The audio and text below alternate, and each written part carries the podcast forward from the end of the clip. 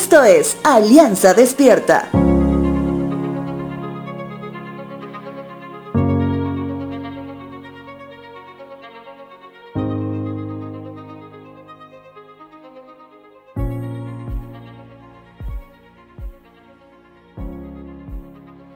Las vicisitudes de este mundo son muchas. Y sin duda que el último par de años muchas muestras tenemos.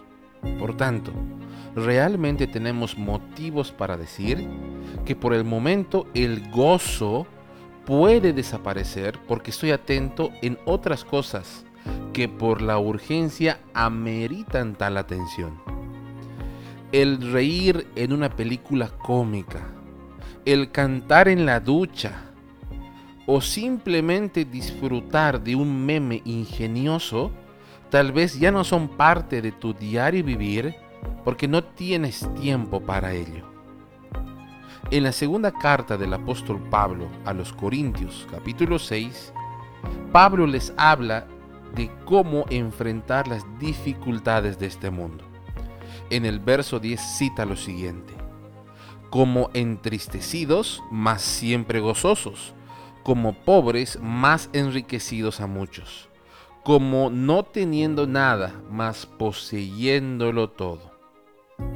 Entonces, aquí podríamos encontrar una aparente contradicción, según la definición de gozo para cada uno de nosotros, ya que Pablo afirma que puedes estar triste, pero no perder el gozo. Déjame que te explico. Gálatas capítulo 5 versos 22 y 23 dice lo siguiente. Mas el fruto del Espíritu es amor, gozo, paz, paciencia, benignidad, bondad, fe, mansedumbre, templanza. Contra tales cosas no hay ley.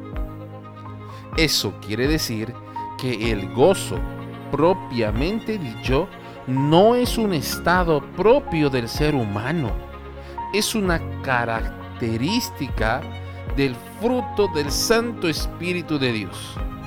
Por ese motivo Pablo emite tal afirmación. El gozo no debería irse a pesar que tengas días tristes, ya que si permites que el Espíritu de Dios gobierne con amor por completo tu vida, el gozo de saber tu destino final y quién te acompaña cada día será suficiente para volver a reír en medio de la aflicción.